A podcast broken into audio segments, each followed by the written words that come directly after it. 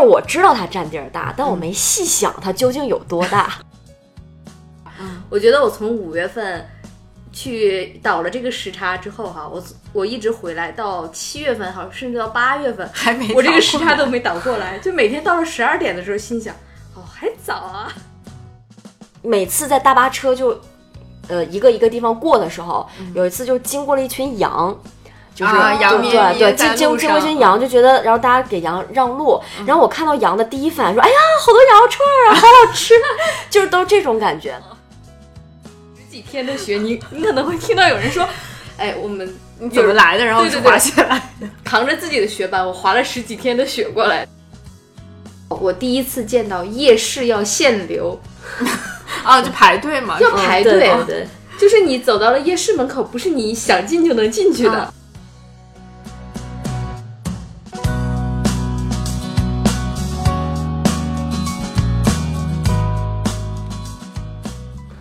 就是我觉得如果有别人买包的那个钱，可能就够我出去旅一趟游了。嗯嗯，就这种。就我出来旅行是为了调试心情，是为了调整状态。那我把自己又搞得很疲惫，然后回去上班，你说是为了啥呢？对 对对。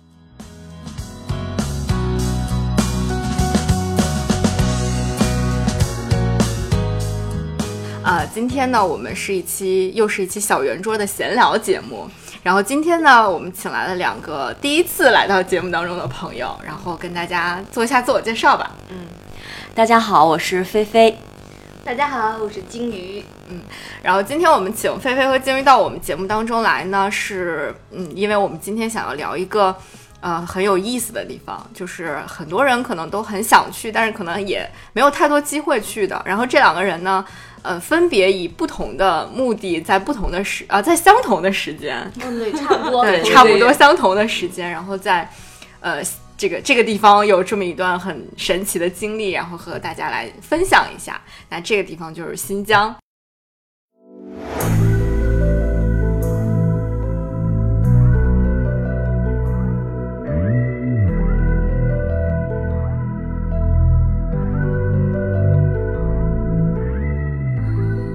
先请那个菲菲跟大家介绍一下自己是什么样的机缘，然后能够去到新疆的呢？呃，我是想着就中国大好山河嘛，就是先转一转，可着国内去转一转，正好呃有时间，大概就在五五月份左右的时候去的。其实那个时候不是新疆的旺季，嗯但是我就觉得那个时候人会少。然后相对来说便宜，啊我是比较喜欢跟那种就高端品质团儿去旅游的，嗯因为觉得省事儿，然后他还可以把就是最精华、最经典的直接带你去玩儿到。嗯，那你当时为什么会选去新疆呢？嗯，因为我在去年的时候去了甘肃青海那一边儿，其实离新疆就很近了，但是由于体力不支，就去年没顺道游上这个新疆，然后今年就给它补上。我原以为我玩十五天，我新疆应该能玩的挺深度了吧，但其实没想到只是玩了北疆，没想到新疆那么大。啊，对，中间还有一些小插曲，一会儿给大家分享。嗯，好，那请那个静瑜跟大家分享一下，你是什么机缘去到新疆的？我我过去的时候是因为出差嘛，然后就有连续大概九天的时间，但是特别的苦逼，我就没有像菲菲那样，她可以去景区游。那我基本上都是在乌鲁木齐的市区，嗯，然后工作，然后就看日日落，然后吃饭，就每天日出而作，日落而息的感觉就是日出一定做了，嗯日落一定没有洗。啊！对对对，这个我们一会儿还可以重点聊一下。是，但我觉得，就是因为我作为一个没有去过新疆的人，我今天基本上就是来听故事的。我我特别想知道，就是呃，因为我我没有去过新疆，所以我现在对于新疆的很多印象都还停留在那种固有的刻板印象里。比如说啊，提到新疆，你会想到什么呀？比如，如果就就我个人来说，我可能首先会想到这个地方很好吃，传说中很好吃，就是羊肉串儿好吃，然后水果好吃，然后呢，可能就是呃风景很美，呃，可能也就是仅限于这些了。然后我不知道你们在没有去新疆之前，就是对新疆的那种印象是什么样的？呃，一提到新疆，我最先想到的就是人都长得很好看，嗯 就是呃，你看平常能说呃新疆的小孩儿，还有新疆大人什么的都是那种大眼睛、双眼皮儿、睫毛特别好的那种人，嗯嗯对对对然后还有一点卷卷的。但是到了新疆，发现完全不是那么回事儿，那你发现你发现了新疆人长得什么样儿？就是嗯，跟我们一样啊，就是没有什么太大的区别，就是都是普通人，根本没有看到的，就是比如说经常在北京或者哈尔滨看到的那个新疆人长得那么好看。啊我后来知道，就是新疆它本身就民族就很丰富嘛，嗯人家也是以汉族为准，然后就有一些那个哈萨克族啊，那个维吾尔族什么的，你必须是非常纯种的那种少数民族，才是我想象中的那样子。嗯但我原来以为新疆人都长那样，戴个小帽儿，梳小辫儿，对对对就是我们那个 豆脖儿。就是那个小学小学课本上写的对对对对那种，嗯，我觉得大多数人那个印象是新疆安不安全，就是啊除了本身它的地大物博和人文风情哈。因为我跟我妈妈说，我说我要去新疆，她给我的第一个问题是。那地方现在安全吗？嗯，然后我觉得，嗯，是个是个好问题啊。那等到我们到了新疆，发现真的世界上没有再比新疆更安全的地方了。啊，就所有的地方，就是身份证是一定要随身携带的，因为你进到商场里，第一件事情就是要刷身份证，包括去商场也要刷身份证，对对对，包括我们入住酒店的话，在门口你第一关要过的，其实就是要刷你的身份证，然后你才能走到里面去。就所有公共的这种场所或者集会，全部都是这样。然后包那它是有一个就是什么机器吗？对，就就是是一个安检安检门门啊啊，就像我们北京地铁那种，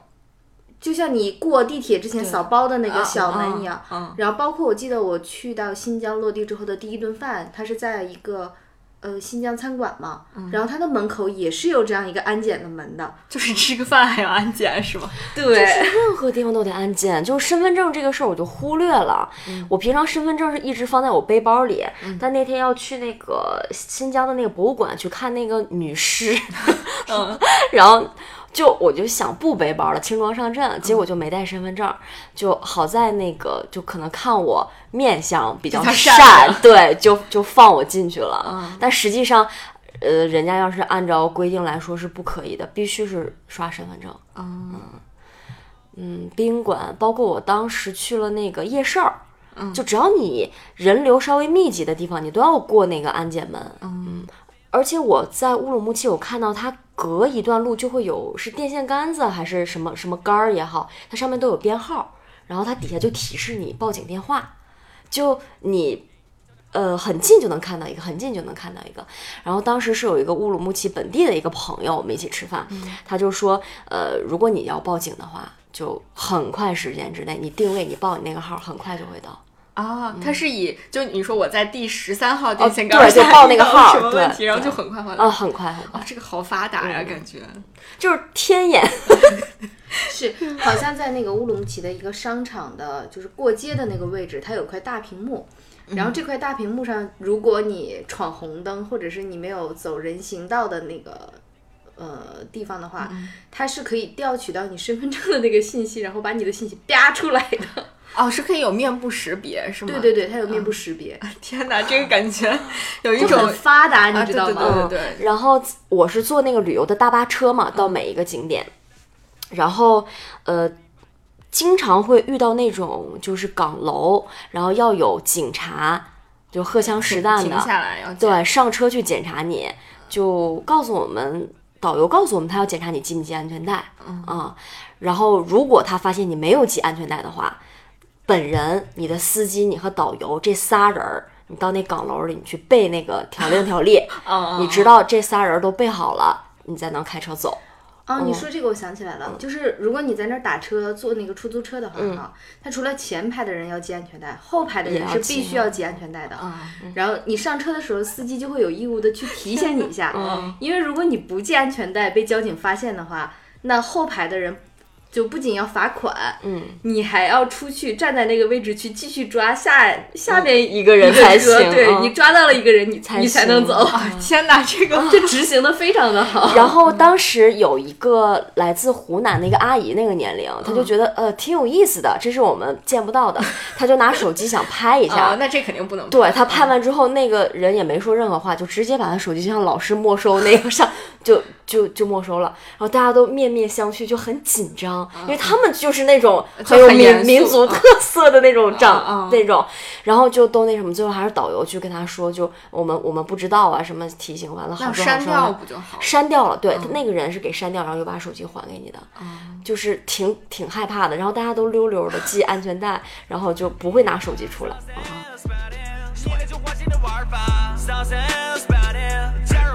脚下，上山 balling，孤独的计划我办不下，上山 balling。就是让如果让你来回顾自己在新疆待的这段时间，然后用用一两个词关键词去去概括或者说去形容的话，你会怎么去形容呢？第一个我觉得应该是大吧，啊，地方太大了，就是我知道它占地儿大，但我没细想它究竟有多大，嗯，就是以至于我只玩北疆，中间要每个地方要坐飞机，所以说当时我在订团的时候就忽略到了这个问题，我就。嗯。它可能是有好多个链接，我没细看中间还要怎么样，所以说我相当于定的是三飞一卧，就是我随便打开一个链接，我只看了开头、结尾和行程，没看中间交通工具，就导致我中间那个最后回到乌鲁木齐，我是坐了一宿卧铺，按理来说应该是坐飞机，人家当晚就到了，当晚入住酒店的，就很大，这个是第一个印象。呃，第二个印象就是安全，对，确实挺安全。嗯嗯那静宇呢？我觉得对我来讲是时差，你知道吗？啊，就是在国内，你能想到用时差来形容一个地方，就说明这个地方其实和很大那个 对也很大。但另外一方面，就是因为在新疆，其实整体的时间是它虽然是用北京时间哈，嗯，但它是整体的那个节奏是要慢两个小时左右的。嗯也就是说，呃我那天只是上午到的，但是到了晚上的时候，就到十点的时候，我已经困得不行不行的了。嗯然后，但是很多人还没有下班，你知道，传媒行业大家都还没有下班。嗯嗯，然后那个时候好像是九点多，我当时拍了下窗外，就太阳还在天空中，就那种感觉特别的神奇。那也就是他那边晚上九点，也就相当于我们这边七点多七点七点还是夏天，就是春夏时候的那个七点钟。对对对，而且你千万不要忽略这两个小时的时差。嗯，我觉得我从五月份去倒了这个时差之后哈，我我一直回来到七月份哈，甚至到八月份，还没我这个时差都没倒过来，就每天到了十二点的时候，心想哦还早啊。哦，就是，那你在新疆，就是你你在乌鲁木齐工作的时候的，你的一天大概是一个什么样的？就他们正常的上班时间大概是十点左右，嗯，然后他们常规的下班时间应该是在晚上八点，嗯，但是因为传媒行业的话，早晨可能大家呃十点上班没什么问题，那晚上他们有可能，我觉得他们很勤劳，就有可能有的时候是十点下班，甚至是他们有的加班也要到十二点左右，就是这个样子。我在上一周的时候还有收到，呃，新疆小伙伴给我发的一个求助工作的信息。我那天睡得迷迷糊糊，打开手机一看是凌晨两点。哦，那那也就是相当于我们这儿十12点点了，12点嗯，所以他们那边就是新疆的传媒业也是九九 就九九六，我们就互联网业。哦，对他们应该已经九九七那种感觉了吧？哦，对他们一般是七点下班儿，所以说看不太到新闻联播，所以他们基本看九点那波儿的。呃，重播。嗯嗯嗯，嗯，你去到那儿感受到的就是，呃，那个地方的传媒业和我们内内内陆地区的这个传媒业有什么不一样的地方吗？其实整体来讲，就是它的认知和节奏还是要慢两年左右，就还又可以回到时差这个概念了。嗯，有两个小时到两年。对它的时间上其实是两个小时的时差，但是整个传媒业的在市场的认知大概要有两年到三年这种延缓期，就可能我们认为现在已经比较，嗯，已经过时了一点的那种传播形式，嗯。嗯，海报也好啊，或者什么也好，可能在新疆来讲，它还非常的基础，甚至还不被完全的认知。就即便是在省会乌鲁木齐这种地对方，对，嗯。它那个地方确实太大了，就像菲菲说的时候，我很想补充，就新疆其实是在国内拥有最多机场的省份，它大概有二十多个机场，哦所以你能想象到它这种大，就全都靠主要靠飞。它应该是飞机和就是公路交通都很发达，铁路也还挺好的，嗯嗯，然后包括它那个和田县吧，就是应该一个和田县的覆盖的那个面积，嗯，呃，相当于浙江的我我记得当时是查过，我忘记了是浙江一个省还是周边那三个省连起来的一个面积，你就可想而知，它那个地方确实是特别的大又特别的远。就你二十多个机场，我觉得已经超出了我可以想象的那个那个范围了。对对对嗯那刚刚菲菲说，你最开始是从哈尔滨飞到乌鲁木齐，从北京走的，嗯，北京到乌鲁木齐，是飞过去的，对，飞过去的。嗯，飞了多久呢？嗯应该是四个多小时差不多吧。嗯，差不多，差不多，是四个多小时对，差不多是四个多小时。然后快到落地的时候，因为呃，大概五六月份的时候，北京已经挺热了，嗯就已经穿短袖了。然后但是飞到那上空的时候，就看到了雪山，嗯就立马感觉特别凉快。那其实你你到落地的时候，你会觉得那边气温嗯就要穿一件白，要穿一件那种薄外套那种。嗯然后之前就有准备衣服嘛，我真的一年四季全都准备了。我觉得在玩的过程中，比如说去那个往巴音布鲁克走的时候，他真是遇到那种风吹雪。我觉得我一个东北人都没有遇到。就当时我们一直在征求全团人的意见，就你要继续往前走还是返回去。因为那种就像电视里播的，就是一个大车，你你面对着可能还要打滑，然后那个整个雪就扑面而来，然后看不清司机看不太清前面的路，嗯。的那种那种状态下，嗯，然后征求大家的意见，征求大家的意见，对。然后其中有一个一家三口就很想就说回去，就是他不想冒这个险。嗯但是我的观点就是觉得就是随大溜儿。嗯但是大家都会觉得我既然来了，来都来对我一定要去这个地方看一下。然后结果去了，然后也都很也都很顺利。那就是这是从乌鲁木齐前往巴音布鲁克吗？嗯，不是，就太大了，这个路线已经太因为它的这个名字吧，就都很难记。我是先从那个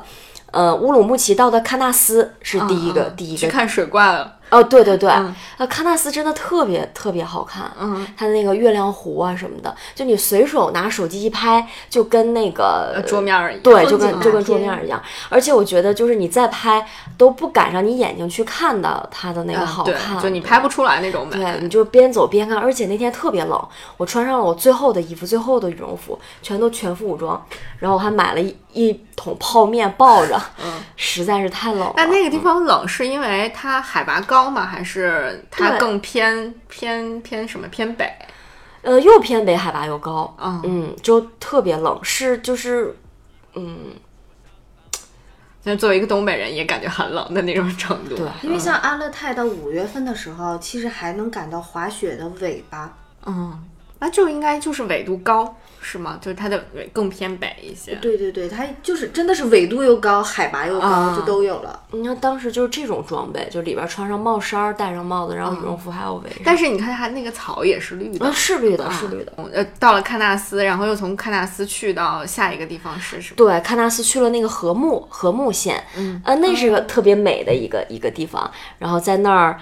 呃，因为不是旺季嘛，人很少，就很安逸，觉得在那个在那个小小县城呃，对，在在里面。然后它也是围起来的一个那个景区，但是很大，你可以在里面住。然后印象很深的是，它有一家呃装扮的比较现代的那种咖啡馆儿。嗯，它那咖啡馆儿是你也可以喝酒啊，喝咖啡啊，然后外边又可以烤串儿，就是很古朴的那种小木屋。嗯，然后当时就是我对那个串儿比较感兴趣，嗯，啊可怜终于说到了吃的，对，可怜巴巴的就买了两串儿。它那个串儿呢，贵吗？是因为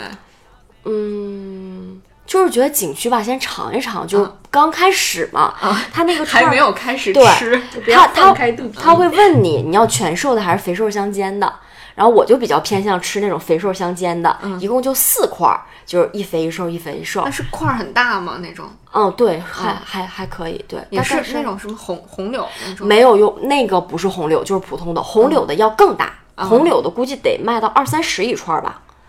嗯，不好意思，我在你都是被人请的是吗？都是自己不用花我是我是在景区就是普通那个那个串儿，嗯然后当时就两串儿可怜巴巴，然后有很多鹰，就你一烤串儿，就好多鹰就过来了。嗯然后我还说呢，我说会不会他下来就是那个就是把我的肉抢吃叨走了？了对对对。然后他说不会的，他说这些鹰跟我们都很熟，嗯，是他们也不是养的，但是就是对纯天然的，嗯就认识。然后他说他有的时候会喂，然后就当场就给我们喂了一下那个鹰，特别厉害，他就随便往天上吹了一下口哨，那鹰就知道了，就都在这盘旋，然后他一一扔，那鹰就在空中嘣儿就接住了。啊，好厉害！啊，对，嗯，然后他也不会来讨厌，然后反倒有的时候人多的时候，这鹰还过来飞一飞，让大家觉得啊，看到好多鹰，就好多啊，那种，长见 识、开眼界那种。对对对，嗯，每次在大巴车就呃一个一个地方过的时候，有一次就经过了一群羊。就是、啊羊对对经经经过一群羊，就觉得，然后大家给羊让路，然后我看到羊的第一反应说：“哎呀，好多羊肉串啊，好好吃！” 就是都是这种感觉。因为当时我们自费就是要要那个导游帮我们联络去了哈萨克族的一个毡房，给我们现杀了一只羊，烤全羊嘛？是？就是一羊三吃，哦。怎么三吃？就是首先是就白煮白水煮，它那个里面就是只放羊肉和胡萝卜大块的胡萝卜，然后加一点盐，嗯。就没别的了，嗯，没别的，就就煮。然后那个这是一吃，二吃就是烤羊肉串儿，嗯。啊，三吃就是喝那羊汤，嗯。然后当它是先煮的那个白水的煮羊肉，我们就觉得特别好吃。然后说加什么料，像咱们煮羊肉可能会加点葱，嗯，对对对，花椒椒什么提味胡椒什么胡椒粉呃，对对对就完全没有，然后也不觉得很腥，就是根本不腥，就特别香。因为我们其实本身是挺冲着那个羊肉串儿去的，因为大家想的都是羊肉串儿，对。但是他先是上的这就是大大肉，然后大家吃都都觉得很香，以至于后来上羊肉串儿的时候就觉得，吃不下了吗？嗯，就有点儿一般般吧，对，反正哪儿都吃掉了，因为它本身那个羊就是现杀的。然后完事儿之后，我们这一程的司机他本身是哈萨克族的，就很明显，要是不说，我以为他是外国人。啊嗯，，就异域风情，异域风情，。对。然后我们吃完了之后，就他就领着我们在那个毡房外面跳舞，啊，就是也不管会跳不会跳的，反正他们放音乐，很有有他们有那个冬不拉什么的，还有一些乐器，就。就一些很有民族特色，从毡房就出来了，拿 拿着乐器，嗯然后我们就就开始一起玩儿，然后感受到了那种就新疆挺好客的那种感觉，嗯就是那种语文课文里那种啊 对就是能能歌善舞的，对，就是那小小辫儿、小帽儿，就那种感觉就出来了。嗯，一趟飞机写三段 words 落地开始 falling，状态像烟小火热，展望家的 saucing。假的 rapper 拍照的时间要比说唱还要多，各种花样的手势，相比 Allen 手还要能说。Killing 从不需要亲自在家。你在新疆，就是你在乌鲁木齐市，你待了九天对对，待了九天，然后就是你感受到的那个工作中的乌鲁木齐是一个什么样的城市？其实整体城市还是比较老，嗯，对，就是它的那个楼不会起得很高，然后你会觉得好像走在了国内可能一个二线的城市或者是三线的那个城市的那种感觉一样，就很、所有的建筑设施看起来都会比较老。然后他们的地铁据说是挖了一半儿，然后最后是因为资金的原因和使用量的，就是预估最后使用量不够，那他又回填了，就整个啊，就它这个挖挖了一下，然后又又填回去了。对对对，就并没有实际上使用和通行。嗯然后他说的那个冷，其实我觉得也挺有意思的，就是在呃阿勒泰那边嘛，嗯应该是有最早的就是滑雪的这个这个事情哈，对这个运动，嗯其实是最早是哈萨克族，然后是在阿勒泰地区出现的，包括他们那个雪板和我们现在就是滑雪爱好者的雪板是不同的。他们之前那个好像是要用木板和毛毡什么的这种混合起来自己来制，而且现在他们也会制。这种雪板的神奇之处在于，它有的地方是可以滑那个岩石，它不光是滑雪来用的。啊，然后他们在那边可能会有长途来滑这种滑雪，就滑十几天的雪。你你可能会听到有人说：“哎，我们你怎么来的？然后就对对对滑雪来的 扛着自己的雪板，我滑了十几天的雪过来的。”啊？现在还会有吗？现在也会有，啊，这个才是很神奇。就是那个地方，我觉得有太多我们不太知道的那些东西。对对你，因为你刚才提到那个滑雪，然后我脑子里反应的就是那个大很兴安岭，你知道吗？就是那个，就是那个什么临海雪原那种，然后就是把滑雪板当成交通工具那种。对对对，嗯就在那个再往前的时候，可能对于哈萨克族来讲，它就是这样的。就日常交通日常交通通行，那感觉这个好神奇，可以就感觉是出现在动画片儿里面的那种。对我还有特意去查过他们那个雪板，就比正常我们看到雪板要长很多，是单板还是双板双板？啊、双板。那还要带那那个手杖。对对，应该是的。就是很可惜，就没有看到他们实际是在怎么样滑。嗯，嗯，那回回头我们可以再查一下，然后把这个图贴上对，大家看一下。乌鲁木齐就整个市区内，然后我觉得堵车呀什么的也也会遇到，但相对来说还比较少。那你因为像现在，特别是中国，就是很多城市建设都趋同，可能走在街头，如果你不仔细去辨认，你都你都不太知道自己到底是哪个城市。觉得趋同性还是有，但是如果是像大巴扎呀什么的那种，就是呃比较有特色的清真清真寺呀，然后那些比较有民族特色的地点的话，或者聚集地的话，那它那种民族风情的东西也会很明显。嗯，那刚才说了好好几次大巴扎，就是大巴扎到底是一个什么样的存在？巴扎应该是他们所说的市场的意思，嗯。然后大巴扎其实现在他们也已经建成了类似于一个旅游景区什么的这样的一个存在，嗯，那可能更多的偏向于当就是游客，然后他也会有所以本地人是不去的嘛？本地人应该是去小巴扎还是去什么地方，但是我没有去到，我就不知道那个具体的位置在哪里哈。然后大巴扎里面就会有一个很大的就是清真寺或者那种呃风格的一个建筑，嗯，然后他们那个里边也很有意思，就是如果你在里面吃饭的话，它它那个饭店哈，它是有一个很大的厅。然后就有点像我们小的时候去参加婚宴的那种感觉，流水你会想到那席种对大厅，嗯然后它在一面墙上会有一个巨大的屏幕，然后你吃饭的时候，它会在那个屏幕上放电影。放什么、放什么电影呢？我们去的赶的那一场应该是《战狼二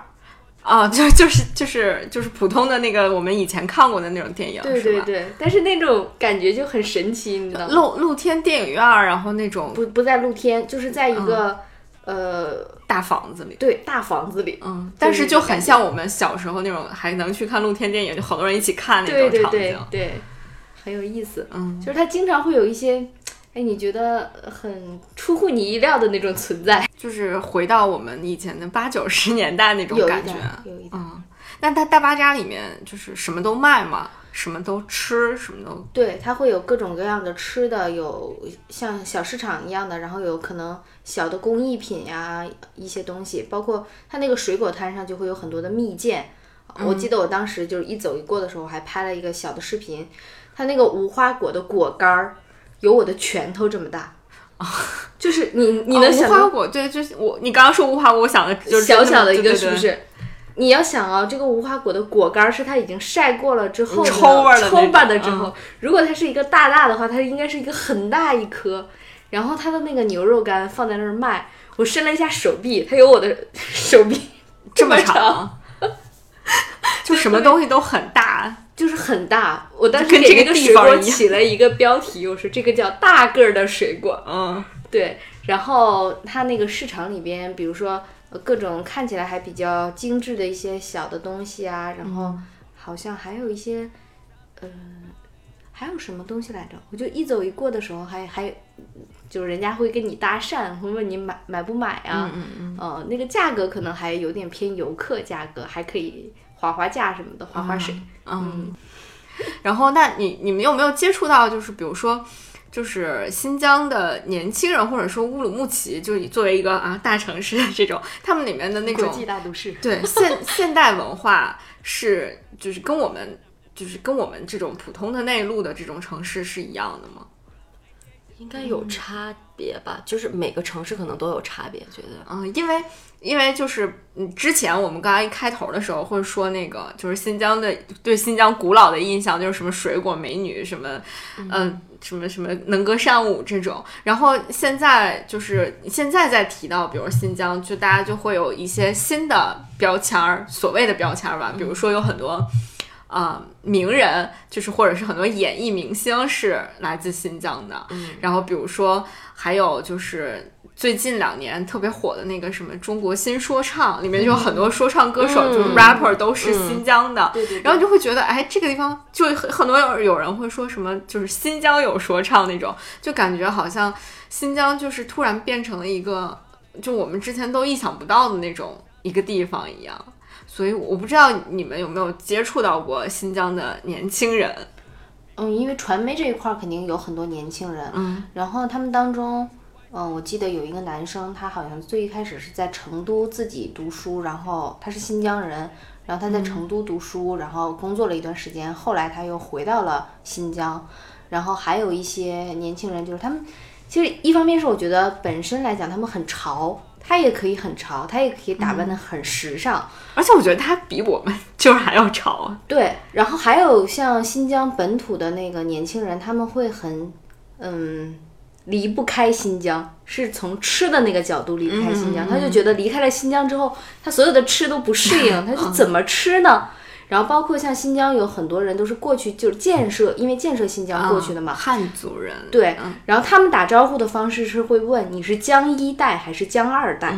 啊，哦，原对，他们通过嗯这种方式来交流。然后还有一个感受是什么呢？就是那边可能因为兵团，各个兵团比较多，然后大家可能会也会根据你是几团什么的来来划分，但首要问的都是，哎，你是江一代还是什么？就是来拉近这种距离，很有意思。哦，这个还挺挺有意思的。我们都只有 富富富二代什么的，他们会用江一代、江二代来。，对，嗯，那他们就是。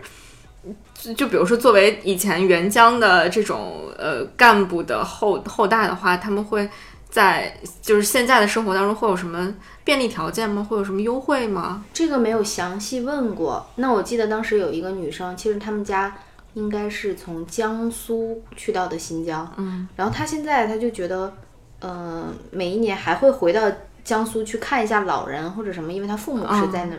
这边嘛，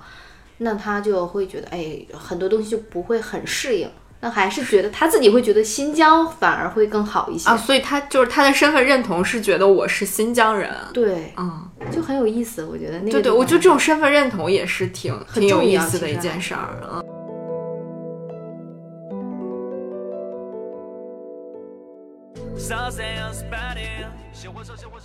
那总体来讲，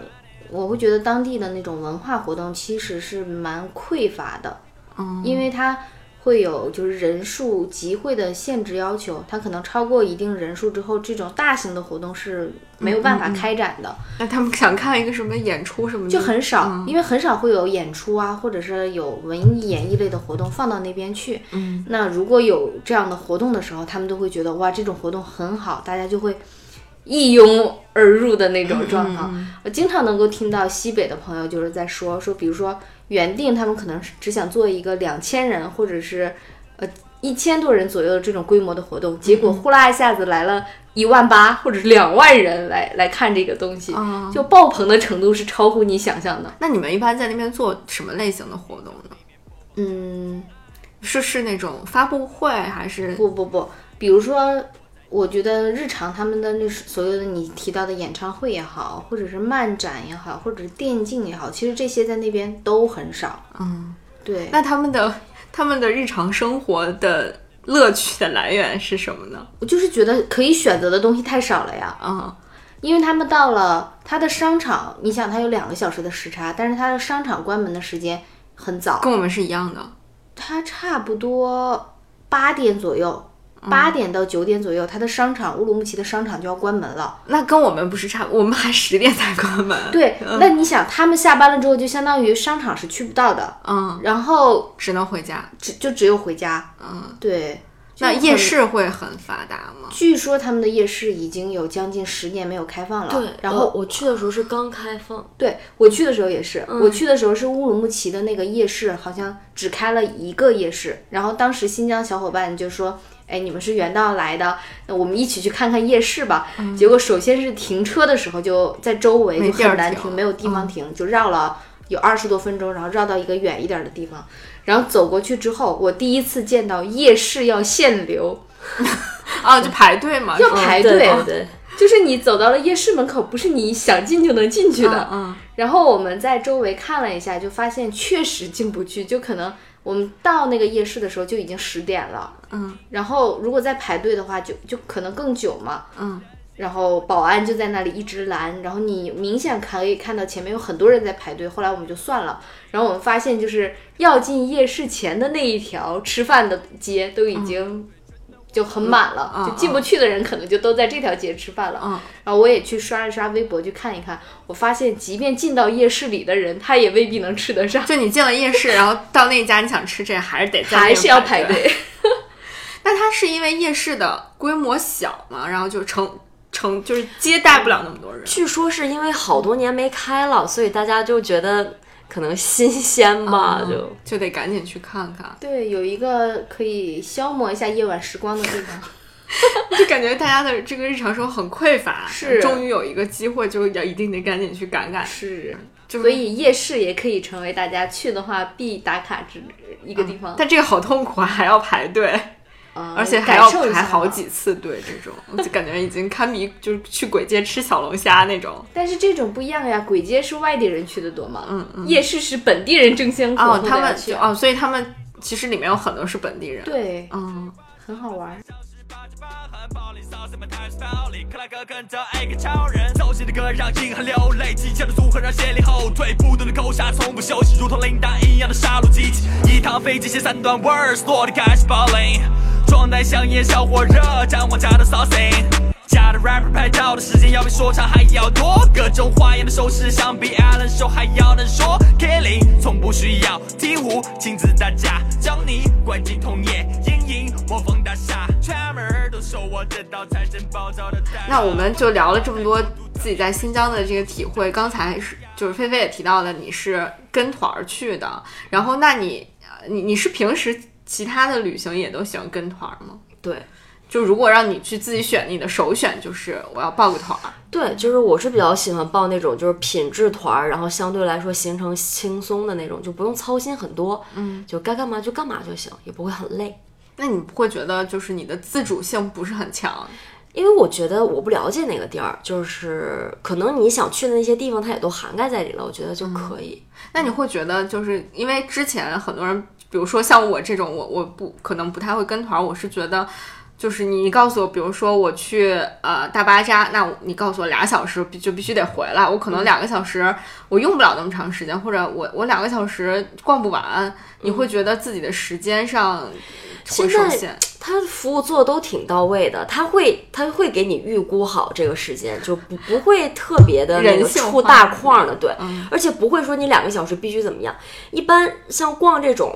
就是晚上你晚饭自理，你愿意出去逛你就出去逛，就不会有什么时间上的限制。嗯那些景区里的话，基本都是你按照它嗯本身的道去走，你时间不会差特别多。嗯那就你呢？如果让你去选旅行方式的话，你我肯定会跟朋友一起啊，然后可能会选自由行这种，嗯，因为我我们很早讨论过一个问题，就是旅行代表着什么哈？我们觉得是跟你喜欢的人一起去一个喜欢或者想要去的地方，那这个地方已经选好了，肯定就要选同伴嘛。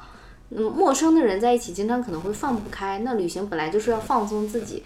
当然也也我我会接受那种，就是有的时候你可能会接触到其他陌生的朋友，有一些新鲜的碰撞。那如果首选能选的话，我更宁愿跟我自己关系很好的朋友一起去。啊，说到这，我就想起来，你们会就是去选择住青旅吗？或者是曾经住过就？我住。过，穷啊，因为穷啊。对对对，我觉得，那你现在还会还会选吗？嗯，看情况吧，我觉得分地点，就是有些地方可能会通过青旅想要去了解更多，或者是去感受一下的话，因为有的青旅做的其实蛮好的。嗯，那而且现在我发现有一些好好的青旅的价格一点儿都不比住不宾馆要要要便宜。对，那你住青旅的时候会，你会选择，就是因为我我之前住青旅的时候，我会发现有那种什么单人间、双人间，然后还有那种六人间。其实很多人理解的正宗的青旅就是你要住那种六人间，嗯甚至更多人间，你才算住青旅。你会选择住那种？我没有，我唯一住过的那个青旅应该就是双人间，嗯，然后但是也是和朋友一起嘛。但是我们会除了睡觉的那个时间段之后，都在那个公共的区域去待一待。嗯，可能有的时候自己坐在那儿喝点东西的时候，但是你的耳朵是支在旁边桌的，你去听别人在聊什么。嗯对，如果特别好奇的话，你可能也会去搭个讪，然后加入大家一起来聊，都我觉得都还挺好的。嗯其实我就是选择跟团儿，也是因为我觉得我搞我搞不定很多那些事情，我觉得很烦，就莫不如就是让他们搞定。有人帮你解决我之前想过说找伴儿怎么的，但是我不知道为什么，我就觉得不托底。就我不认识这个人，然后我要跟他一起住，还要跟他一起行程，我就会觉得就会有不安全感。哦，对对，我觉得你是一个对安全感要求特别高的人。对，那本身我去放松了，我去玩了，我还要想着这那的，累啊。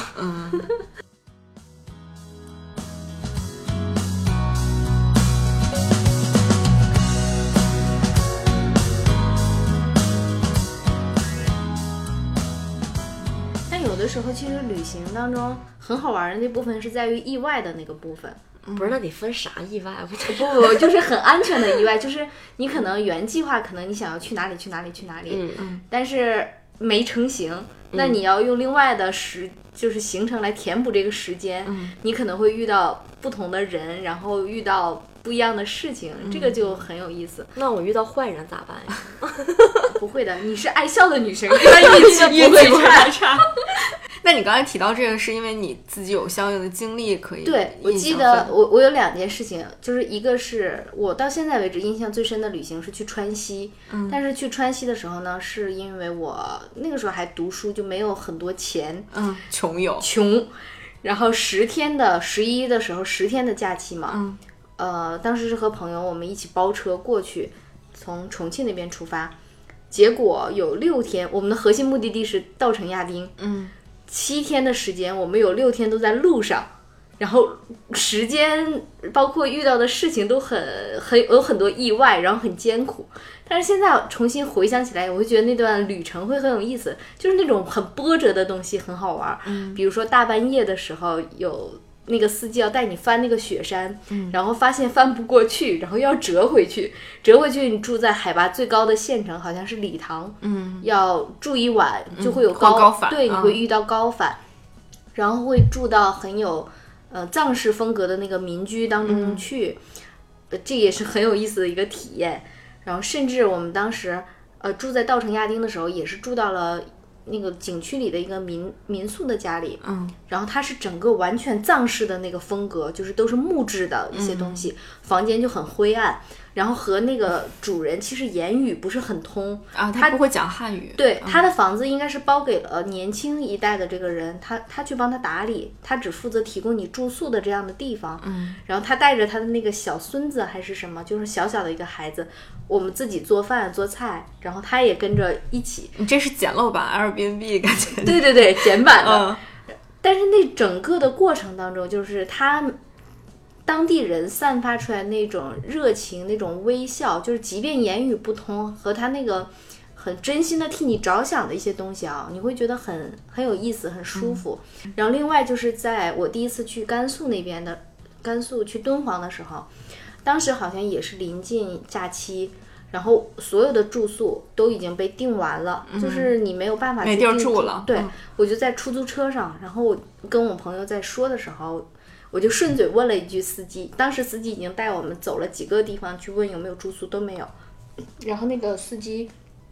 我就顺顺嘴问了一句，我说：“您家里有位置吗？” 啊，对，我是可以做出，我我是会问这样的事情的。啊然后司机说：“嗯，我有我们我和我的老伴儿在家里住，然后我的儿子已经上学走了，我们是有一间空房可以提供给你们的。”嗯，然后他就把我们带回了他的家里，然后晚上还要给我们打洗脚水啊什么的，这些就很周到。然后第二天早晨的时候就在问他房费怎么算，他也没有提钱就没收钱是吗？对他，他是觉得，嗯，你也可以不给，然后或者怎么样啊，看着给我们觉得不对，嗯看着给，我们觉得不好嘛，然后就给了他一个就是正常，就是比如说七天啊什么的这种嗯标间儿的价格。嗯然后当时我他们家是哦，我是想买葡萄，因为那个时候是十月份，我是想买葡萄吃，嗯我就顺嘴提了一句，然后那个主人就说这个不要买，这个不要买，我们家里有，然后他给我提了好大一兜葡萄。然后你又给他付了葡萄的钱吗？哦，没有，并没有，我就欣然接受了主人的热情。就是这些过往的经历，就是你偶尔会遇到很善良的人，然后会遇到很突发的情况，我都觉得它组成了不同的插曲，去丰富了这种旅程的记忆。那你还是挺大胆的，就是你、对对我是我刚才就看到菲菲的那个表情，我就觉得他肯定想，如果是我，我肯定不敢住。对啊，肯定是不敢住，别说主动去问人家，如果人家就说，你看那个，要不我家有地方，你要不要去？我觉得这种可能更不敢。对对对，就是因为当时就是明确我已经知道，从我的路径我查找不到可以住宿的地方，那路边的那些小店你你也不是很敢住，然后和那个司机的交流过程，包括我去看他的时候，我感觉得觉他靠谱，对，我觉得我可以尝试信任一下。嗯，我也会在不同的时间做一些出乎意料的事情。有的时候就是机缘巧合，你可能平时不会做这种事儿，然后在那种特殊情况下，你就会变成另外一个人。对对对，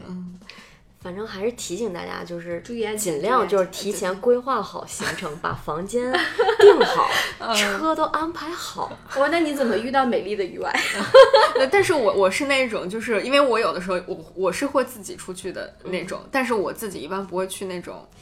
很偏远的那种地方，就我可能会仅限于，比如我去东京，然后我是自己去，然后就是这种大城市会自己去，然后去的过程当中，我觉得就是你具体的行程可以不安排好，而且就后面我我真的也不安排，但是就是住宿我一定会安排好，就我只要保证我每天晚上不会露宿街头，其他都好说。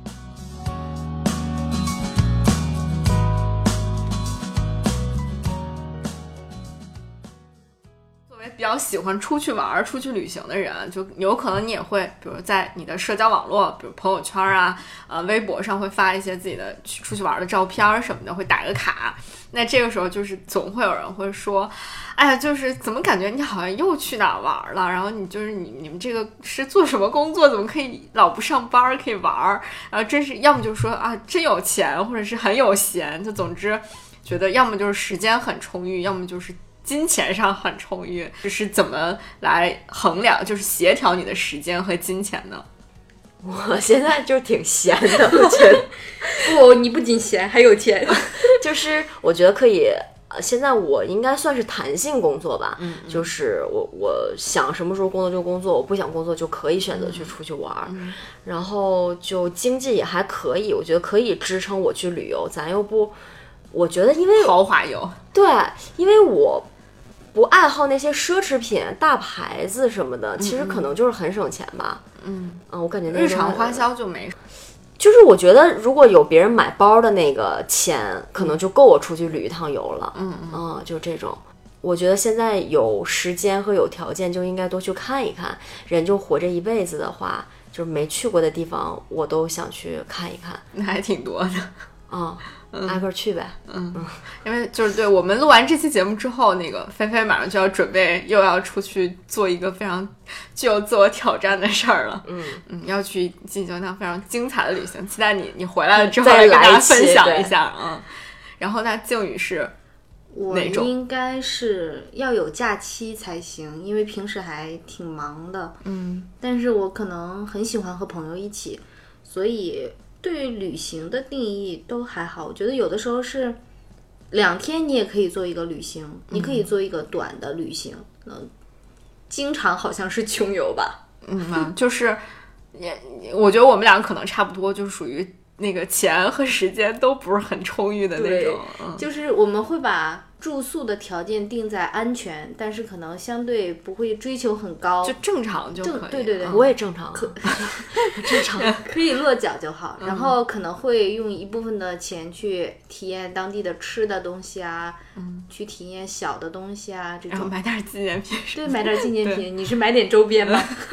对，因为我觉得就是我我一般会至少带一个，比如冰箱贴什么，就就对对对就是这种东西回来。嗯我觉得这个有没有钱的这个界定，嗯，每个人的这个价值都不太一样。嗯，就是可能你觉得，呃，一定要有的人就觉得我出去玩儿，我一定要住的舒服，是，嗯嗯，但是我不是，我就是干净就行。然后我会比较喜欢那个就是你淘到一些好玩的东西，而不是说为了去拿到一个就是那。种啊，就是去纪念品市场采购一批那种，就比较没意思。对，而且比较喜欢，如果能乘坐公共交通工具的话，嗯是比较觉得这个是体验一个城市相对来说比较好的。对我特就别你很喜欢深入的到一个城市当中去感受。嗯，那你应该像我这样啊，深入在一个城市九天不动呀。那我不是没你的工作吗？不是，对，而且他他要跟团儿，人家团儿不可能只在那个乌鲁木齐市里面。那但是啊，我就刚才想到一个问题，就是你们有没有就是发现随着那个年龄的增长，然后你们的那个旅行的方式啊，或者是一些想法会变得不一样？会，就是我我先说我就是我的最明显的感觉，就其实我呃在二十岁刚出头的时候出去玩儿，我我肯定是会选，比如说我会住青旅，或者哪怕就是贵一点的青旅，我也会，就是我对住宿的要求不是那么高，嗯嗯，然后呢。呃，就是随着现在年纪慢慢变大之后，我觉得就其他的，比如说我吃什么的，我都可以省一些。但是住宿，我觉得我还是要有一些对，而且因为而且比如说以前我可以买那种红眼航班，然后我就凌晨几点飞，然后我到了那儿都不用缓，我就直接可以。就比如四呃四五点钟到了一个地方，然后我就可以直接六七点钟就可以玩儿，对，然后晚上再睡一觉就好了。但现在我就我觉得就是坐这种红眼航班对我来说就是一件苦。特别折磨的事儿。嗯有有这种感受，就是以前可能想的是，比如说我有五天的假期，我要怎么把它排得满满的，嗯然后可以走最多的地方，然后可以最省时间的去看最大量的东西。那现在每天都在暴走，对暴走的那个机会可能会大一些，嗯然后甚至那个时候可能还会做的攻略呀什么的都是，哎，这个地方必须要去的那个打卡地方，你一定要去看一眼。嗯，就旅行当中经常说的是来都来了，你知道吗？这个、这个来都来了，还不赶紧去一下？对。然后后来我觉得像李诞说的那句话就是就当没来，那后来会变成可能有的时候因为旅行是为了要调试工作，嗯那我会选的行程会更轻松一点。我可能会在一个城市住两三天，那这两三天可能不再会去必须打卡的那个景点儿了。嗯，有可能会约一下当地的这个朋友一起吃个饭啊，然后可能聊一聊周边有没有什么可以就当地人会去逛的一些地方，可能没也没有那么出名。那甚至是就是在这个城市里安静的走一走、待一待，可能喝个茶、放放风，就可能不不再追求必须是什么知名景点的这种概念了。我觉得是一种。确实是一种观念上的一个变化，包括你说的那个一定要休息好，也是对很明显的一个感受。就我出来旅行是为了调试心情，是为了调整状态。嗯那我把自己又搞得很疲惫，然后回去上班，你说是为了啥呢？对对对。然后我就记得有一次是那个，就是我们也是因为要在那个不同景点之间切换嘛，嗯然后呢，在当时没有考虑到说我要拖着这个行李，我要一直走，但是实际上落实到那个实际行动当中，就是你在这个过程当中，其实你你走的路呢，你没有觉得它特别辛苦，但是你就是拖着箱子走的这个过程，会让你的这个步伐变得特别的沉重。然后，所以从那之后，我就再也不会说我每天住在不同的城市，住在不同的地方。我可能就是，比如我就扎根在什么东京这一个地方，然后我每天就是从东京出发去不同的地方，但是我每天晚上回到东京，我就不需要拖着行李到处跑了，是要不然真的太辛苦了。对，嗯所以那个时候你没发现年轻的时候为什么很喜欢背包？方便，对，方便。现在已经背不动了。不仅背不动了，发现东西多了好多。哦，对，老年人出门事儿比较多。我日常是有，我日常是给自己准备了两套清单还是三套清单的。这三三套清单分别是什么呢？就是旅行清单。嗯，旅行清单里就有像我们说的那个衣食，我会按衣食住行来分类，嗯。然后每一项里差不多会有什么什么什么，都是填好的。嗯，然后到我就每次都是直接打包带走那种。对，如果是我需要旅行的话，我就打开旅行清单看一下有什么有什么有什么，可能还需要补什么补什么补什么。然后还有一个就是日常出差清单，嗯，那出差清单可能就是一个二十寸的箱子能搞定的，嗯，就 OK 了，嗯，那它的所有量可能就会适当的去删减一些。然后再有就是回家的那个清单了，啊。对，就大概是这个三个清单，我就不会每一次重新去做这个事情，嗯。嗯，但是我觉得像我们经常出差或者是经常出去旅行，就已经形成惯性了，好像就是我哎要出门了，我大概齐就是抓起那几个包，好像往箱子里一塞，就好像可以走了。是，嗯。但我我可能是进入到老年时间了嘛，就有的时候是你最常用的东西，你有可能反而会忘记它，嗯嗯嗯，然后就需要用清单来重新帮我提醒或梳理一下。嗯。嗯。对对，有有一些女生，因为她要出去想拍美美的照片，嗯。就会带很多套衣服那种。哦，我也真的很佩服那种，就是出门可以拎着两个或者是三个二十八寸的大箱子。啊，对对对，哇，你我我完全想不到要装什么。我记得我第一次去日本的时候，为了代购呃就呃也也不是代购，就是自己买买药妆，西然后就会买很多买半箱一箱全是那个。我第一次去日本的时候，就带了一个二十六寸的箱子，嗯然后里面装了一个灯呃中箱，我应该是一个大箱一个中箱，那装了一个二十四寸，就本身是套箱嘛。嗯然后我想，那我回来肯定就够了嘛。嗯，结果我最后回来的时候，我是怎么把那个箱子带去的？我是怎么带回来的？就是我发现我一你没个中装东西我一个中箱就够用了，那你什么都没买，就我也买了一些呀、就是但是不如人家那种带二十八寸大箱的那么那么疯狂买。对，嗯就就完全够用。就比如，因为比如你买药妆啊，然后什么面膜啊这些东西就，哇，那个真的是买疯掉了。对，你就随便买一买，就半箱就没了。拆包呀，嗯，对，但是反正我觉得，就是你随着你出去的次数越来越多，越来越频繁之后，你你真的也没觉得越得，来越小。对，就是我宁可把钱主要花在就是旅行的本身本身，而不是我要买什么什么东西那种。嗯我好像出了一出了国，完全没买这些东西。哦，那你比如说那个什么购物天堂 T 三，你也不会买那些吗？不会 T 三，我去那个法国的那个老佛爷，我都、嗯就我发现到了之后我都没进去，我就自己上街上溜达去了，然后他们就疯狂的购物。就是我们都是属于购物欲就是比较低的那种，嗯，不不感兴趣对。，如果说我真的就是需要，可能我就是我当时是买了那个就是就是小黄油什么的，就可能你日常会遇、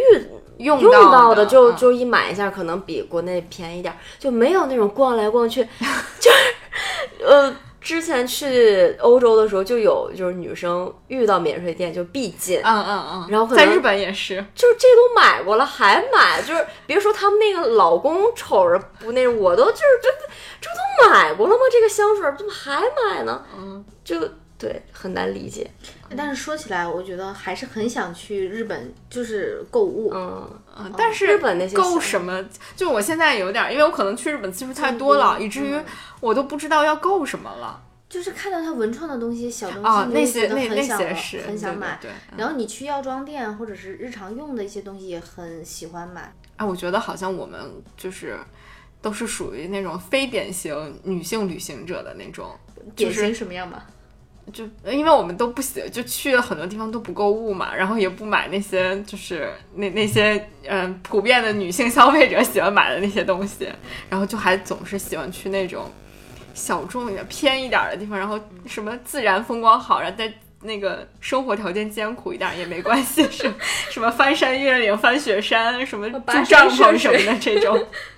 我觉得，但是这样也还挺好的，就我们。我觉得大家就喜自己喜欢就好了。啊，凭自己心情嘛，觉得哪个状态适合去玩什么就去玩什么就好。嗯，因为我我甚至就是我连续几次去西藏之后，我当时还跟我旁边有一个人说，我说下次我一定不来这样的地方了，我就很想去阳光沙滩比基尼的地方。但是等到你再去做选择的时候，你还是不会去选阳光沙滩比基尼，因为你好像觉得，哎呀，我去那儿干嘛呢？就天天坐着发呆，好像也没也没啥意思，就还是会去选那种。穷乡僻壤什么，就看看破石头、什么烂木头那种，就感觉还是这种比较有意思。就哪种最让你开心、最让你放对松，对对，对最有记忆，我觉得就就可以了。当然，那个人家阳光沙滩比基尼也挺好的。就是啊，嗯没准儿我我去泰国的时候去的那个向导嘛，嗯嗯然后就真的是阳光沙滩比基尼，然后你也会觉得、呃很自在，很很慢节奏，嗯，整个其实是肯定是各有各的好，对对而且就是如果是带家长出门的话，哈，老年人的话啊，更喜欢对对，这种。那他们就是另外一个了。我们我觉得就是带家长出门旅行就可以单聊一期，就是也有很多可以分享。是，嗯好吧，那我们今天就已经啊聊了一个多小时了，然后也已经很辛苦了，我们还没有吃晚饭。我们今天就先聊到这儿，然后也期待着那个菲菲从呃美丽的对，就是我回来咱就录，这样不忘 对行吗？对，就是非常非常有意思的那个旅旅行地，先卖个关子，然后去嗯做了很有挑战性的这个旅游项目之后，然后来跟大家分享。嗯，好，那今天节目就到这儿，感谢大家收听，我们下期节目再见。拜拜拜拜 집 앞에 계속 이렇게 너를 아쉬워하다 너를 연락했다 할까? 지나치는 꽃들 속에서 내 샴푸 향만 보이는 거야. 스쳐 지나간 건가? 뒤돌아보지만 그냥 내 마음만 바빠진 거야. 걷다가